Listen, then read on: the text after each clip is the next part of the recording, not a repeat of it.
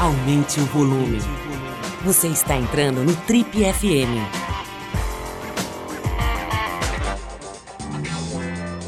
Oi, aqui é o Paulo Lima e a gente começa agora mais um Trip FM, o talk show da revista Trip. Hoje, com muita honra, com muita alegria, com muito prazer, a gente recebe mais uma fera das artes cênicas brasileiras. A gente está falando de um ator que tem uma história bastante diferente, né? Ele ficou famoso já meio tardiamente, relativamente tardiamente, né? Tava com 39 anos quando ele foi fazer um papel numa novela da TV Globo e de repente as pessoas descobriram o talento do nosso convidado de hoje. Mas a verdade é que ele já tinha uma longa estrada, especialmente no teatro, né? já tinha muitos anos de teatro na carreira dele, mas de repente, né, quando se vai para essa vitrine gigantesca, a carreira e a história de vida mudam bastante. A gente vai falar sobre isso aqui com o nosso convidado de hoje. É, ele teve esse começo tardio, vamos dizer assim, na vitrine da fama, mas tem uma, uma escola muito forte por trás. Inclusive cursou e concluiu a Escola de Artes Dramáticas da USP, a Universidade de São Paulo, e também é, fez, teve uma temporada de estudos em Londres, na Inglaterra. Aos 16 anos, ele já fazia aulas de atuação com o dinheiro que economizava trabalhando como escriturário. Na época se chamava escriturário, né? Hoje se fala office boy, motoqueiro, enfim, era um ajudante de escritório. Aos 19 anos já virou professor na sua cidade natal, que é a cidade de Barueri. Recentemente ele lançou uma peça muito interessante chamada Peixe Fora d'Água, que é uma sátira política que testa as águas do teatro online, né? Essa, essa, essa maneira, essa ferramenta que quase todo mundo teve que adotar para exercer sua profissão nesse último ano e pouco. No cinema ele fez vários papéis, inclusive o Zeca de Onde Está a Felicidade, foi uma comédia de bastante sucesso junto ao público, realizada pela dupla Carlos Alberto Richelli e Bruna Lombardi. Amb ambos já estiveram aqui algumas vezes. O nosso convidado de hoje, para nossa honra, para nosso prazer, é o grande ator e dramaturgo Marcelo Airoldi. Bem-vindo, Marcelo. É um maior prazer te conhecer melhor aqui, a gente poder bater esse papo e falar um pouco sobre a tua trajetória brilhante. Seja bem-vindo às nossas confortáveis instalações. É, que delícia! Um prazer imenso. Muito feliz em conversar com você. Adoro o programa, é, sempre ouço, de verdade, não é, é, como é que fala, não é chaveco, não é? Não, muito, adoro o programa. É um programa que, que, que tem Quanta gente legal que passa por aqui. Que bom. Que bom me encontrar com você agora. Que delícia, Marcelo. Obrigado aí pelas palavras, pelo carinho, pela audi audiência, né? A gente fica felizão assim quando encontra, eu brinco, né? Pô, encontrei o meu ouvinte, sabia que tinha alguém do outro lado, né? Mas é muito legal. Já são 37 anos aqui, né? Então é bastante tempo entrevistando muita gente legal. E um dos grandes assuntos aqui, certamente, são as, as, artes dramáticas. A gente gosta muito, tem essa uhum. coisa da magia, né, da, do ator, da atriz, né? As pessoas gostam também de saber, de ver como é que é. E a gente procura sempre é, é, explorar um pouquinho o lado mais humano, né, das, das pessoas. Quer dizer, é, claro, falamos também dos personagens, das obras, das peças, dos filmes. Mas é muito legal é, quando, a, quando a gente tem essa oportunidade de bater papo, né? Falar um pouquinho também da pessoa. E tem um dado muito interessante da tua biografia, né, Marcelo? que essa história de ter ficado famoso mais tarde, né? Eu estava vendo, eu tava vendo hoje aí uma, uma menina, uma, uma atriz, é, que inclusive acho que, que trabalhou com você já, mas não vou lembrar o nome dela agora, que começou aos sete anos de idade, né? Tem imagens dela na televisão aos sete anos. Sim. Você, te, é. você te, teve, veio, vem de uma longa trajetória no teatro, mas de repente, com 39 anos, quer dizer, já com uma certa maturidade, você vai para a vitrine mor, né? Como se fosse para a porta do shopping center maior da cidade, né? É, no caso é. aí do país, né? E, e, e, vai muito bem naquele papel, né? Você fez o, o Gustavo, né? Que era meio um cafajestão na, na novela Viver a Vida, né? A novela, é isso? Ah, Sim, o, Viver a Vida, é. E, e, aí você, e aí você estoura do, do, dia para noite, né? As pessoas pensam que você brotou que nem um cogumelo ali depois da chuva, apareceu, nasceu um grande ator e você fazia um conquistador, um gostosão e tal. Me, é. conta, me conta um pouquinho dessa. Vamos começar com esse momento da tua vida, Marcelo. Depois uhum. a gente uhum. volta para trás, vai para frente, mas queria começar porque acho que foi um grande marco, né, cara, para você. Foi, foi. Eu, eu costumo dizer que a, eu cheguei na televisão velho, né? Porque realmente é o que você falou. Tem muitas, muitos atores que começam a carreira muito cedo na televisão. É, eu me lembro que muita gente me, me, me falava assim: onde é que você estava? Onde é que eu estava? eu estava fazendo teatro, eu estava cuidando do departamento de cultura na minha cidade, eu estava escrevendo uma série de coisas, mas é como você disse, a televisão é uma vitrine importantíssima, não é? As pessoas, muita gente, inclusive da própria família, parece que começa a te considerar artista depois que você faz uma novela. Isso é muito engraçado, assim. E, eu, eu, interessante porque, quer dizer, eu acho interessante. Eu nunca, eu não procurei televisão para fazer na minha formação. Quando eu, o, o, meu objetivo de fato era fazer teatro. É, engraçado, né? Já na adolescência, o meu objetivo era fazer teatro, era, era é, pesquisar é, talvez por gostar de escrever, de dirigir, e tudo isso não é mais não é tão fácil na televisão, não é? O acesso a isso. Então eu, eu queria pesquisar sobre sobre arte cênica, sobre sobre dramaturgia. Então a, esse sucesso da televisão, por incrível que pareça, ele não me atraía tanto.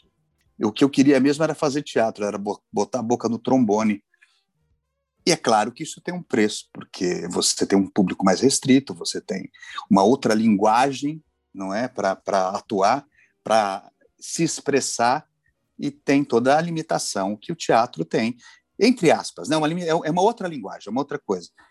Mas, então, por isso eu acho que eu cheguei muito tarde na televisão. E, e, e interessante, porque o, o Gustavo foi o personagem que me projetou na televisão, mas eu gravei uma coisa antes do Gustavo que acabou indo ao ar depois, que foi a primeira coisa importante que eu fiz na televisão, que foi um especial chamado Por Toda a Minha Vida, e eu interpretei o Adoniran Barbosa.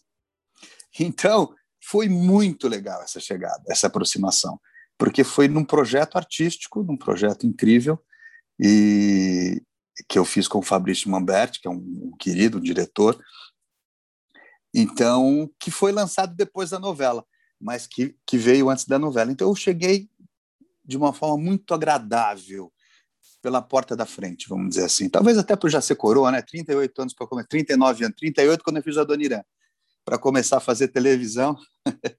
eu comecei umas coisas muito tarde. Meu primeiro filho nasceu, eu tinha 43, então assim, já estava para lá. Eu fui aproveitando outras coisas antes. Marcelo, tem, tem um, um dado né, que eu estava olhando aqui, pesquisando um pouquinho antes da gente começar.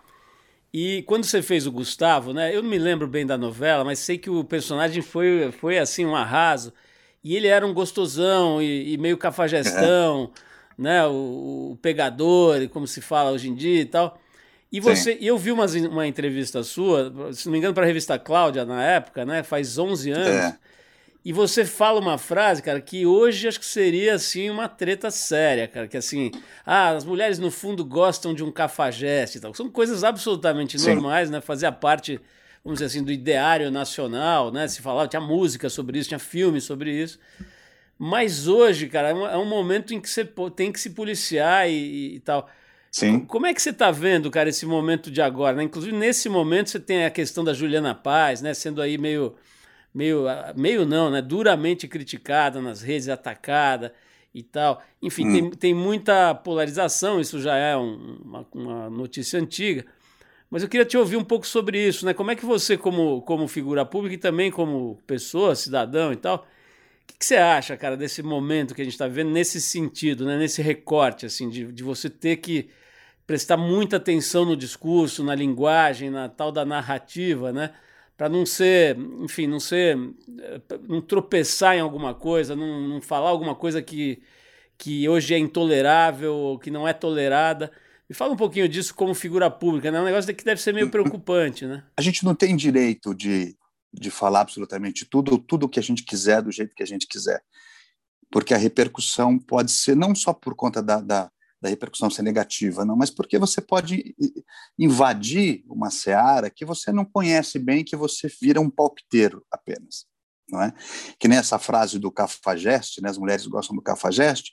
Hoje, por exemplo, eu jamais falaria isso, até porque a minha relação com, com o próprio patriarcado, ou a formação social do machismo no mundo brasileiro, em especial, uh, uh, e é evidente que isso ficou mais claro a partir do momento que a gente tem acesso a essas informações, né, começa a debater isso com mais gente, com pessoas que conhecem, também com essa coisa da, da, da possibilidade do acesso à internet, o acesso a informações de qualidade, né, isso é muito veloz, mas que, que você tem chance de refletir a respeito de si mesmo, do seu grupo, do país que você está vivendo. é, eu me lembro que quando eu fazia a novela, por exemplo, aconteceu algumas coisas muito absurdas. É, hoje, hoje menos, mas acontece, as pessoas misturam você com o personagem na rua. Né? Eu me lembro de, de, de estarem na fila de, do, do cinema, por exemplo, e as mulheres me abordarem. É, e brincando com, com as características do, perso do, do, personagem, que era um cafajeste, era, traía a mulher, que era um, um, uma pessoa muito ruim. Mas ele fazia parte de um núcleo cômico e romântico ao mesmo tempo da novela. Então ele era um personagem, o núcleo era um núcleo de muito sucesso, de visibilidade na novela, que era uma novela muito densa, que tinha uma tragédia e tudo. Então esse era um contraponto cômico. Pelo fato de ser cômico, aliviava essa característica dele. Marcelo, você mencionou aí na, no, no, início do papo é, de ter começado tardiamente, ter filho tarde e tudo, né? Vamos falar um pouquinho desse aspecto, que é a idade, envelhecimento e tudo. É, você é um cara, assim, dependendo da referência, ainda bastante jovem, né? Quer dizer, tudo isso é bem relativo, né? O cara, quando tem 30, acha que o de 20 é muito novo, quando tem 20, acha que. É, e aí vai. Enfim. Mas o, o, tem uma coisa interessante, eu já citei aqui algumas vezes, né? Um, talvez um dos maiores pensadores da história, que é, que é o criador da antroposofia e da, enfim, da, de um pensamento que, que vem de origens orientais e adaptado para o Ocidente, que é o Rudolf Steiner. E ele, e ele tem uma coisa da teoria dos setênios, né? Ele acha que a, que a vida dá grandes saltos a cada sete anos, né? E você acabou de, de passar, ou está passando, né, pela virada do sétimo setênio, que para muita gente é o mais difícil, é a virada mais complexa é. que tem, né? E é engraçado porque tem todo esse pensamento do Steiner, você vai em, em lugares completamente diferentes, como por exemplo uma organização de executivos norte-americana que prepara os caras para os 49 anos, porque diz que muita gente dá uma despirocada nessa idade, dá uma, uma desorientada, tá? então eles preparam os 49ers que eles falam, sabe? Então é o seguinte, cara. Que legal. Baseado em tudo isso, como é que está a sua virada de, de sétimo setênio? Olha, você sabe que eu, eu, dirigi muito teatro em escola antroposófica, escola Waldorf. Então, é, é, é, o Steiner é uma referência muito positiva na minha vida. E talvez até porque eu, por ter feito contato com ele antes, é, me ajudou bastante a entender esses, esses setênios. Quando eu fiz 49, eu fiquei pensando assim: o que é que vai acontecer na minha vida? Será que eu vou. Vai acontecer alguma coisa? Vai cair um meteoro na minha cabeça? Vai cair uma coisa assim? Imaginando essa história do setembro, brincando com essa imagem. Mas eu estava com um filho de sete anos, né? Uh, e um de dois. Então, eu acho que essa foi a minha transformação nesse momento. Eu não tive nenhuma crise, vamos dizer assim, que fosse negativa, no sentido de. Porque eu acho que realmente uma pessoa que chega aos 50 anos, eu conheço várias pessoas, vários amigos, que estão com filhos de 20, 25. Tem gente que com essa idade está quase já na síndrome do ninho vazio. Os filhos estão indo embora, às vezes, se a pessoa teve filhos cedo. Eu tenho amigos que, que tiveram filhos, amigos adolescentes que engravidaram cedo e tudo, que têm filhos com 35, entendeu? Então é muito maluco. Então esses caras realmente devem ter uma outra condição, característica aí de, de, de, de, crise. A minha crise foi muito boa, porque foi uma crise de estar com os dois, é, experienciando isso, vivendo isso. Eu me senti mais jovem, eu me rejuvenesci com 49, porque tendo dois pequenos e tendo que fazer tudo que os dois pequenos queriam fazer, eu me senti mais jovem, de uma certa forma. Me conta um pouco sobre essa, essa questão da formação teórica do ator. Esse é outro assunto que eu sempre abordo aqui quando a gente tem é, profissionais, seus colegas, né, vêm para é. o nosso programa. Outro dia conversei com a Mariana Lima também, uma, uma atriz hum, genial. Né? Maravilhosa. Né?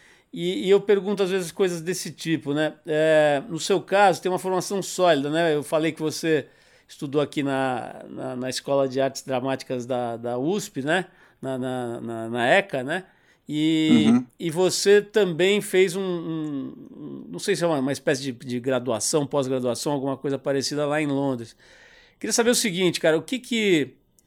Quer dizer, a gente vê uma série de pessoas também que vão bem na carreira e que não estudaram, né? Que, que foram aprender Sim. fazendo, ou que têm, sei lá, um talento inato. Me fala um pouquinho sobre a formação teórica do ator, né? O que, quanto isso te dá uma dianteira, te dá uma diferença, é, vamos dizer assim, competitiva, no sentido de chegar num, num, num tablado ou, num, ou, numa televisão, numa, numa novela e se sentir mais seguro. Tem isso ou não tem muito? Com relação a se sentir mais seguro, eu acho que, que não, no, pelo menos não, não no meu caso. Eu acho que isso não, não influencia nesse sentido. O que me dá, é, porque o frio na barriga é, é maravilhoso, aliás, é um elemento para mim que é, eu acho que é o que motiva a voltar para o dia seguinte, uma das coisas que motiva a voltar para o dia seguinte, porque é uma adrenalina, não é? Muito grande. Uh, o, que eu, o que eu acredito que o conhecimento e a, a formação, o estudo das, da, da, da linguagem, do teatro, tudo mais, te dá mais desejo de busca. Eu acho que o, o ator, a ferramenta do ator, eu acho que é o seguinte: não é estudar as técnicas de interpretação só. Eu acho que ele passa pelas técnicas de interpretação. Então, por que, que eu acho que às vezes a gente vê é, um ator que não tem tanta formação ou que não tem formação e que se dá bem na televisão? É, ele se dá bem porque ele vai aprendendo ali um jeito de fazer, talentoso, às vezes, o cara às vezes é talentoso, mas vai aprendendo um jeito de fazer para aquela linguagem, para o que ele precisa resolver diante da câmera. Ótimo. O que, que o estudo traz, eu acho? Ele traz uma, uma possibilidade de uma ampliação do universo criativo, uh, intelectual, uh, como ator criador que um ator sem formação não vai ter, jamais. Não é? Talvez não seja eh, exatamente na tela, talvez não seja naquele quadro, naquele trabalho, mas a contribuição que um, que um ator pode dar estudando é, é muito mais amplo. Ele tem a ver com formação de, de, com escrita de uma dramaturgia, com pensamento filosófico, sabe, daquele momento e tudo mais. E o ator, para mim, tem essa função. O ator, quando você estuda, por exemplo, o corpo, dança ou tudo mais, você aumenta certamente a expressividade do seu trabalho, muito mais. E se você não faz isso, você não vai ter essa possibilidade. Não é que você vai usar a dança para fazer um, personagem um dia que é um bailarino, não. Mas o teu corpo, ele é de outro jeito, especialmente para o teatro especialmente para o teatro. Acho que o teatro exige muito mais formação nesse sentido, intelectual, formação de conhecimento da, de todos os caras que pensaram uh, teatro, tudo mais. E aí eu acho que é o grande elemento do, do ator: sociologia, psicologia, filosofia, porque o ator hoje ele, ele, ele não é só o, o ator, ele, ele, é, ele é dramaturgo também, ele é diretor também, ele é músico também, ele faz uma série de outras coisas que só o conhecimento desse material mais amplo vai dar condições dele, dele fazer. Porque ele tem que ser um artista, além de ser um ator, entende? É mais amplo o trabalho dele. Por isso que eu acho que esse conhecimento é fundamental. Vai mais longe, vai mais longe. Você tem de onde tirar coelhos da cartola com muito mais possibilidades, muito mais recursos, né? personagens que, que têm características completamente diferentes, de psicologias completamente diferentes. Quanto mais estudo, mais recurso você tiver, mais elemento você tem. É como se você fosse fazer um prato e não tivesse nenhum tempero, entendeu? Se você faz um prato, ainda que simples, mas tem recursos ali, tem pimenta, tem sal, tem isso e aquilo, claro que o prato vai ficar melhor. Ah, serve só o macarrãozinho branco? Serve. Mas se você tiver mais recursos para melhorar esse, esse prato, ele vai ser muito mais interessante. E às vezes a gente nem sabe por quê, mas quando a gente vê, a gente sabe que tem uma coisa mais interessante ali. Marcelo, você mencionou, você mencionou há pouco a questão do frio na barriga, né? a importância dessa emoção e dessa, desse desafio que se renova, né?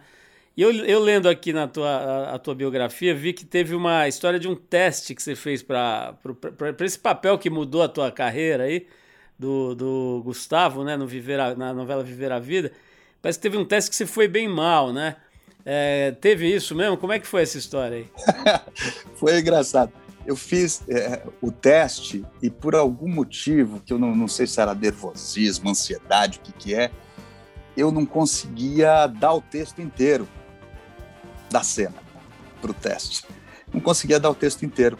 E tinha uma sequência lá, e eu não conseguia terminar, não conseguia decorar o texto, que é uma das funções dos nossos trabalhos, é decorar texto, né? É, o, o, meu irmão costuma falar, eu faço, tenho alguns monólogos né, de um projeto que eu tenho, e ele fala, pô, você decora 10 mil palavras e vai buscar a pessoa no aeroporto errado. Eu faço isso às vezes, sabe assim, isso acontece. É, você não lembra onde é o aeroporto, que aeroporto que é, você não lembra essas coisas.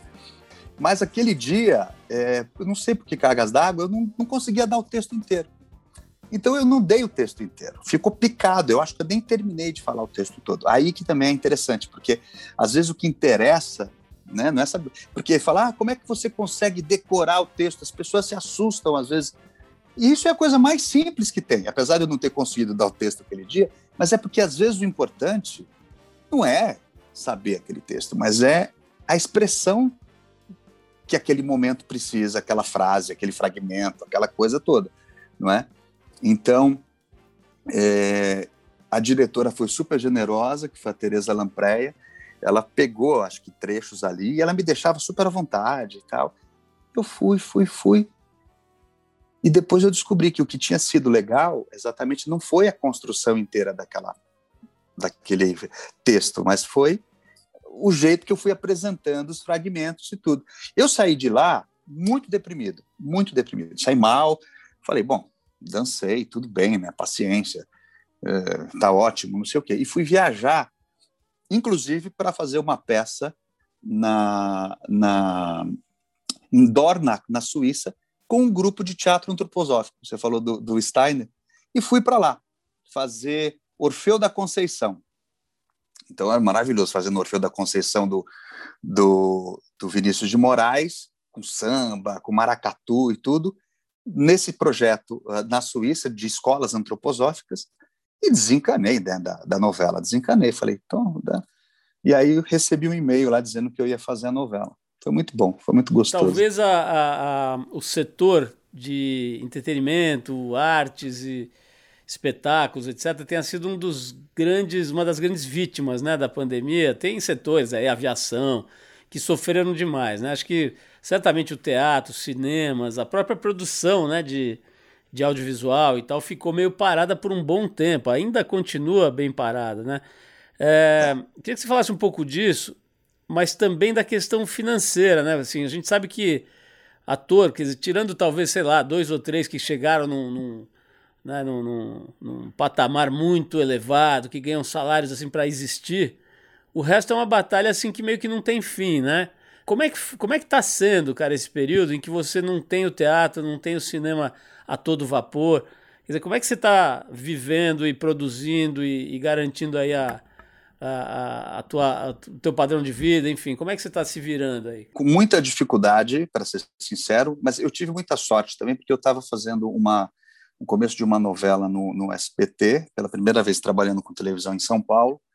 É, então eu fiquei um pedaço nessa novela, aí saí, fiquei uns meses fazendo projetos que a Lei Aldir Blanc acabou proporcionando, né, desse, desse, dessa possibilidade de investimento de pequenos dinheiros em vários projetos, né, e em seguida comecei a fazer uma novela na TV Record. Então, no meu caso, eu tive muita sorte de continuar trabalhando de alguma forma.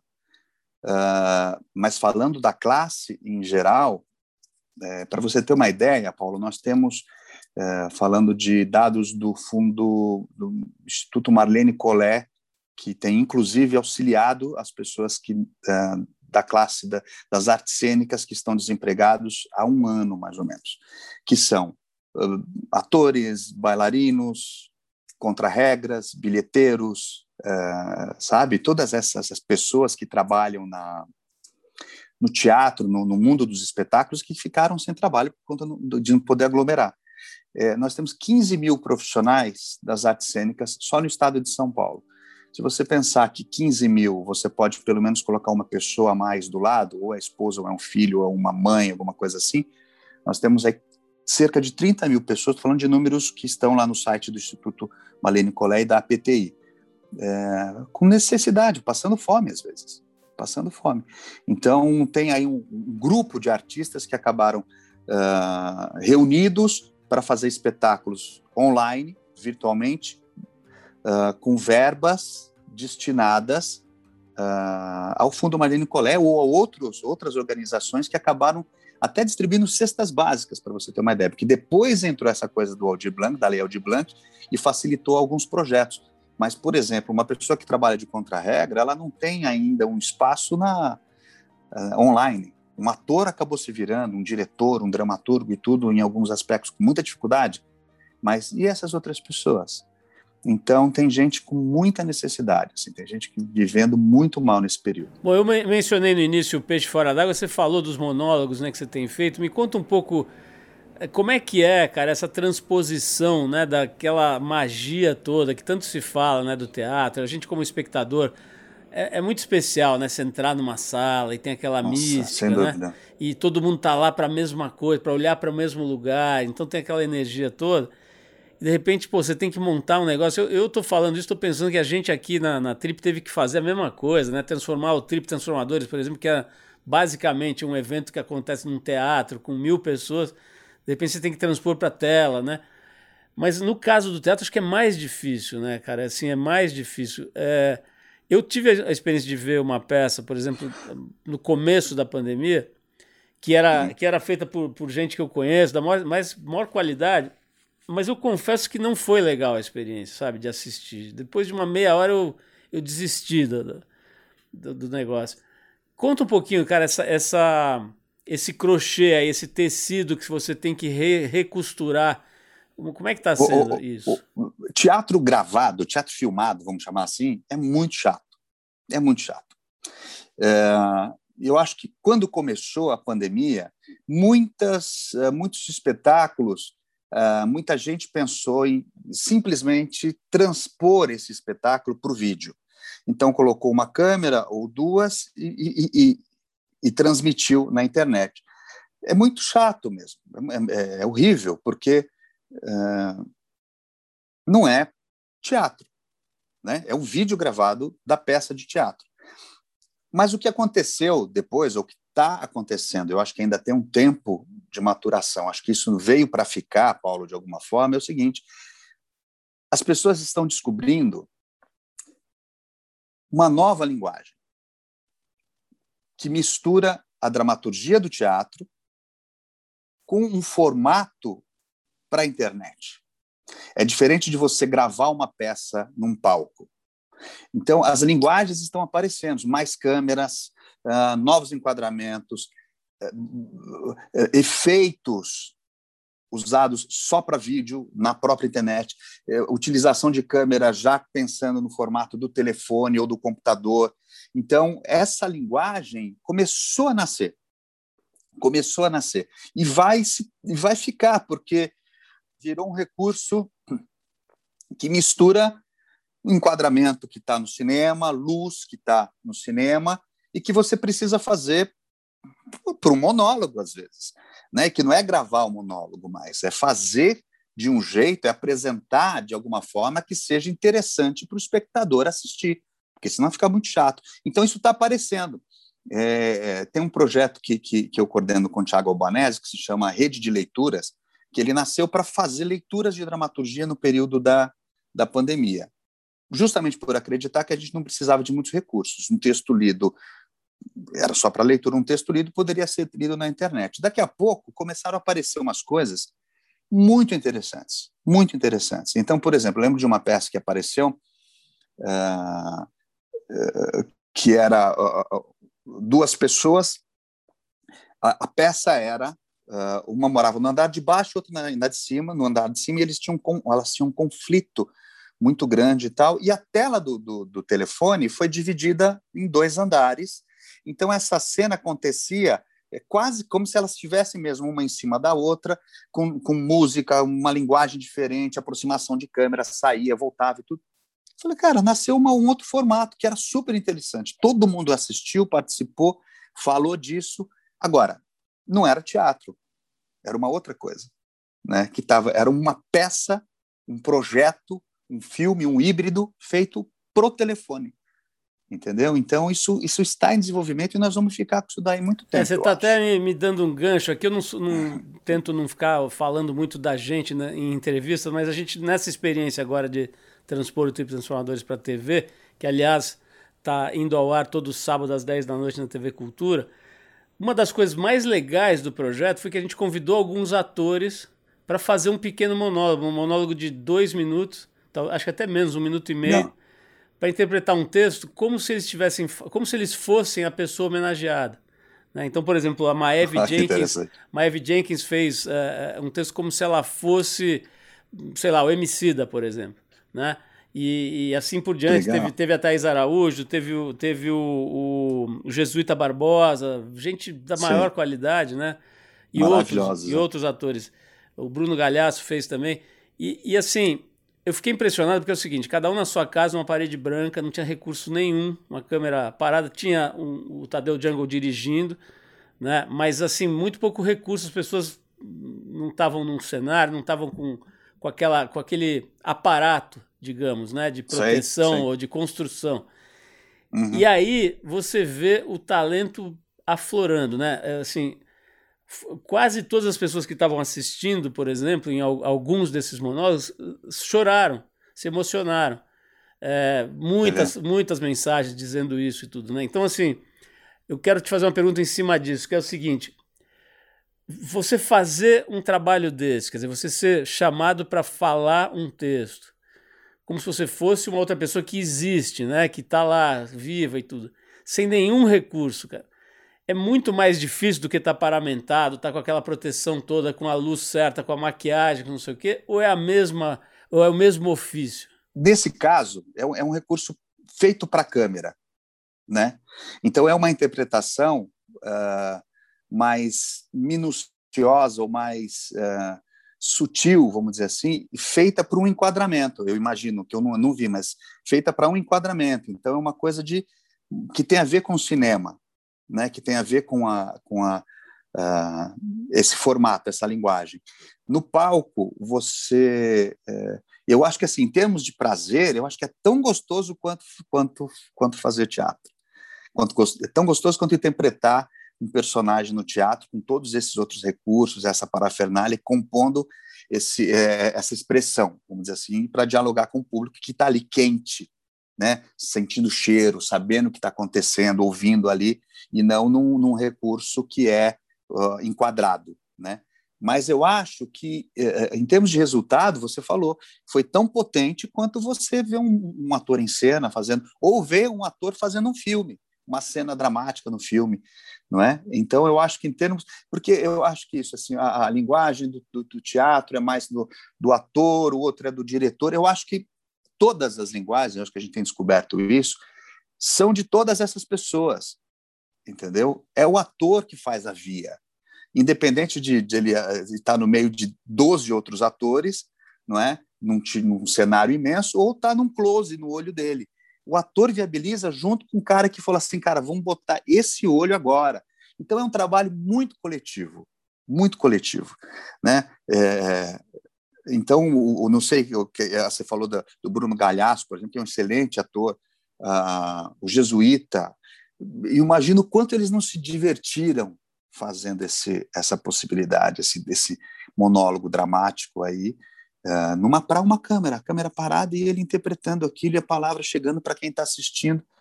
É maravilhoso, é a coisa mais gostosa que existe. Para a gente ir terminando aqui, você tem se, se posicionado na, nas redes sociais e falado sobre as questões do Brasil e tudo, né? É, é o seguinte, eu acho que a gente está num dos piores momentos da história recente do país, né? Eu estou falando de algumas décadas, né? Uma série de aspectos, desde as questões exógenas, né? A pandemia chegando aí do nada e, e, e abalando o planeta, né? Até a forma como a gente lidou com isso aqui dentro, está lidando, enfim, é, desmatamento, né? A gente está tá agora no sábado, é, no sábado que vem, agora, por exemplo, no Tipo Transformadores vai estar o Ricardo Galvão, que é aquele físico que foi presidente do INPE e, e acabou entrando em choque com o Bolsonaro, foi demitido. Saiu logo no começo, é, depois foi premiado. Exatamente, é, recebeu um dos maiores prêmios do mundo, né? E ele vai estar lá falando sobre a questão do desmatamento e falando assim da, da da realidade nua e crua, né? Realmente a gente está é, devastando muito mais do que já do, uh, índices maiores do que os que já eram altos, né? Enfim, então, é, sobre qualquer indicador, né, a gente está num momento muito ruim. Eu queria saber como é que é a tua perspectiva de futuro, é, seus filhos pequenos e tal, o que, que, que você vislumbra? Você acha que a gente dá uma virada nesse jogo ou tem um risco de realmente, sabe, ir para um, um fundo do poço mais fundo ainda? Eu acho que nós temos o risco de afundar mais, afundarmos mais. Porque, como você disse, os índices são piores do que os anteriores, ou seja, eles já não eram bons, né, em vários aspectos. Você falou do desmatamento, então, uh, por exemplo, né? É, então a gente piorou muito, então a gente pode ser que a gente piore muito mais. Uh, no entanto, eu vejo que a, a, nós temos de ter uh, o olhar para que uh, ou a chance de entender que uma geração pode ir transformando outra de alguma forma. Então, por exemplo, eu fico pensando o seguinte: nós tínhamos conseguido de alguma forma dialogar um pouco melhor com racismo, com homofobia em alguns momentos, né, do Brasil. Eh, da nossa história, com homofobia, com preconceitos em linhas gerais. Porque assim, teve, teve uma época que era. Pô, não dava para você fazer uma, uma piada racista uh, que depreciasse demais o outro. Uma piada homofóbica e tudo. Era, a gente começou a ter um incômodo, de uma certa forma, nas nossas relações de pessoas extremamente preconceituosas e tudo. Então, você acaba uh, percebendo que aquela voz não faz mais sentido para o caminho que o mundo começou a tomar. O mundo, depois a sua cidade, depois a sua casa, né?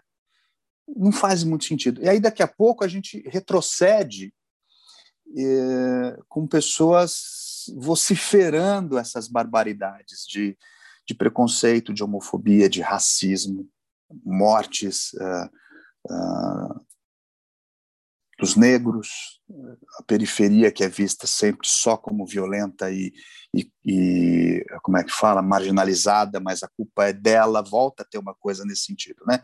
Assim, os olhares voltaram, você está vendo? Eu falei, agora alguém está me dando apoio e eu, eu, eu tô certo, então, de achar que o, o, pobre não é legal, que o negro não é legal, que não dá para ser gay, que não dá para... Entende? Então, assim, mas a gente estava conseguindo, estava um pouco melhor. Eu acho que, nós, que é geracional isso. Então, assim, eu ouvi, por exemplo, de alunos meus de, de, de, de teatro, por exemplo, é, numa conversa deles, não era nem minha, mas uma coisa assim, é, não dá para lavar carro com mangueira, né? Vamos, pô, temos que pegar um baldinho e lavar para economizar água. Então, olha quanto tempo isso não leva para se consolidar. Entende? Então, esse pequeno exemplo, eu acho que isso pode ser, na minha opinião, ampliado eu acho que o meu filho, que é pequeno, meus dois filhos pequenos, eles precisam estar numa escola legal, que, é, que seja tenha um pensamento progressista, que seja uma, uh, que pense uh, num novo mundo, que a gente não, não dá para ter preconceito, não dá para gerar violência por preconceito, não dá uma coisa é você não gostar de uma coisa, outra coisa é você segregar ou violentar alguém pelo jeito que ele é. Então, são coisas que levam tempo, mas eu acho que vão acontecer. Eu acho que esse buraco que a gente voltou, ou entrou, ou está passando, e a gente achou que tinha saído, ele vai, ele vai dar condições para a gente, se a gente cuidar, se a gente cuidar, né, para que uh, a gente consiga sair. Não sei se a gente vai sair na nossa cidade, mas eu acho que as pessoas vão, vão, vão, vão mudar, vão ter que mudar porque senão vão, vão morrer. Né? A ecologia está mostrando isso, né? a violência está mostrando isso. Eu acho que tem um limite, acho que vai piorar ainda, mas vai ter um limite. E aí vem com uma, uma, uma possível revolução social aí no sentido de não dá para ser assim, não dá para ser preconceituoso, não dá para ser violento. Nós temos que trabalhar juntos e mudar o pensamento com relação ao que a gente está fazendo no planeta, né? Isso é uma verdade. Bom, Marcelo, às vezes, tá, estando aqui há 37 anos conversando e observando ah. o país, né? Às vezes dá a impressão que a gente está naqueles jogos de roleta, jogo, jogo de tabuleiro, né? Que tem aquela roletinha assim que você joga e só cai naquele volte cinco casas, né? Dá a impressão da gente perguntar, cara. Quem quiser ver é. esses monólogos, por exemplo, isso é importante. Como é que faz? Dá um Google no seu nome?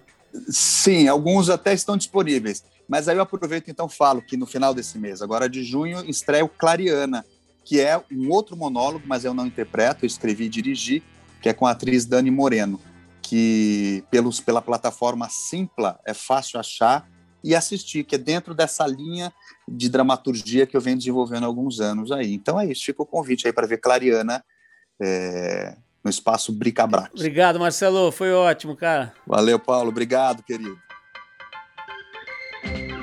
Você ouviu mais uma edição do Trip FM, uma produção da Trip no ar há mais de 37 anos. Direção e apresentação, Paulo Lima. Produção, roteiro e edição, Adriano Conter. Se você quiser ouvir outras entrevistas das edições anteriores do programa, é só acessar o tripfm.com.br. Ou também pode procurar a gente na plataforma digital onde você costuma ouvir seus podcasts preferidos. A gente está em todas: Deezer, Spotify e outras. Semana que vem a gente volta com mais uma conversa boa aqui no Trip FM. Abração e até lá!